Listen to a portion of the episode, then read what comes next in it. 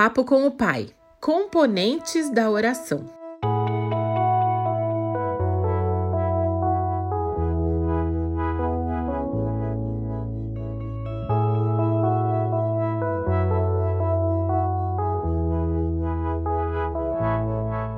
Ao longo dessa série de estudos, a gente viu diversas vezes que não existe uma forma certa de orar, nem um lugar mais santo do que outro para que a gente possa, entre aspas, entrar na presença de Deus, fecha aspas, apresentando a Ele aqui os nossos pedidos, né?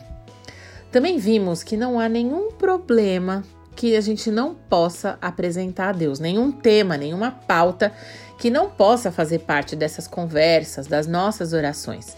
E que é muito bom quando nós compartilhamos os nossos pedidos de oração com outras pessoas e da mesma forma, quando nós oramos por pedidos que não são nossos. Pois bem, voltando para a oração que Jesus usou como exemplo para ensinar os discípulos, ou seja, a oração do Pai Nosso, nós podemos observar que existe uma espécie de fórmula que pode ser seguida e repetida nas nossas orações.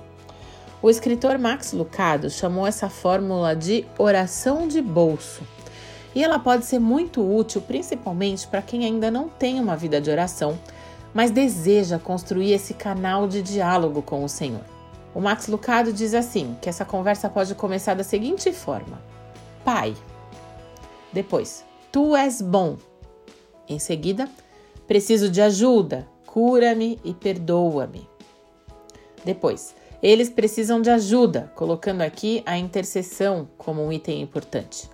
Em seguida vem o obrigado e depois, em nome de Jesus. Amém.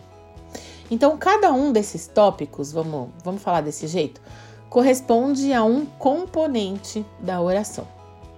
Daí, quando nós falamos que Deus é bom, nós estamos adorando a Ele, exaltando quem Ele é. E também podemos incluir aqui a exaltação pelo que Ele faz. E quando nós dizemos que precisamos de ajuda, estamos demonstrando a confiança que nós temos em Deus, também no seu poder, na sua vontade, no seu plano perfeito e na sua soberania. Assumir que se precisa de ajuda pode parecer sinal de fraqueza para algumas pessoas, mas não é. Pedir a ajuda do Senhor é ter sim uma postura humilde, mas também de plena confiança nele. Já quando nós dizemos a Deus que os outros precisam de ajuda, ou seja, quando nós intercedemos por alguém, entra em campo a nossa compaixão. Lembre-se de que a nossa oração não muda o plano de Deus, ou o seu caráter, ou o seu propósito.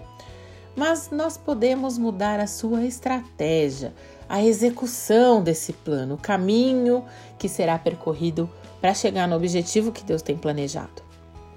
E, obviamente, quando nós falamos obrigado, é a nossa gratidão que fala mais alto. Isso quer dizer que estamos satisfeitos com o que Deus nos deu, com a sua resposta aos nossos pedidos, mesmo que não tenha sido exatamente como a gente queria, né? Afinal, como já foi dito, nós confiamos nele acreditamos na sua soberania. Que podemos dizer que é um ato de reconhecer a provisão divina, mesmo que ela não seja exatamente tudo que a gente gostaria de ter.